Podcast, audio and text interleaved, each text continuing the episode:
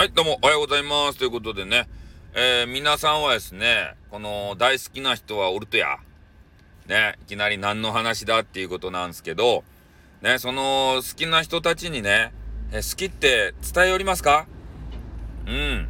人間はですね、えー、なかなかエスパーっていうのは、エスパー魔美ぐらいしかおらんで、ね、えー、自分の言葉で伝えていかないとなかなかわからないわけですよ。相手がね、悟ってくれるんじゃないかとか、で、そういうのを期待するわけですけれども、えー、相手の気持ちはね、えー、もちろんわかりません。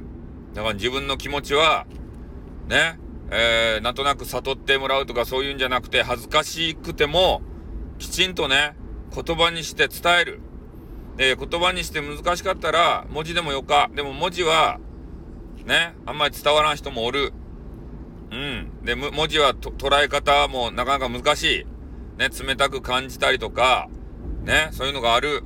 だからきちんとね、えー、言葉で恥ずかしくても好きですばいと言うてくださいよ。ね、こういつまでも、えー、今の状況が続くとは限りませんよ。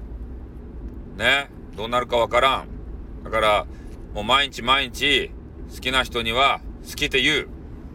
これをね、えー、みんな実践していただきたい。そしたらね、えー、なんかすさんだ心もですね、えー、なんていうか、毎日現れるっていうか、えー、そういうことになって優しい人間になれるかもしれません。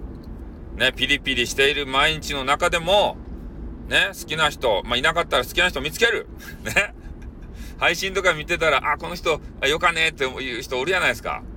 ね。そういう人には好きを伝えてください。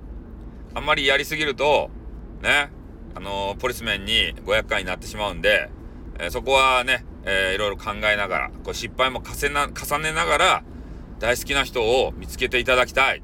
そういうふうに思います。ということで、今日も一日ね、限界突破で頑張りましょうということで終わります。あーってー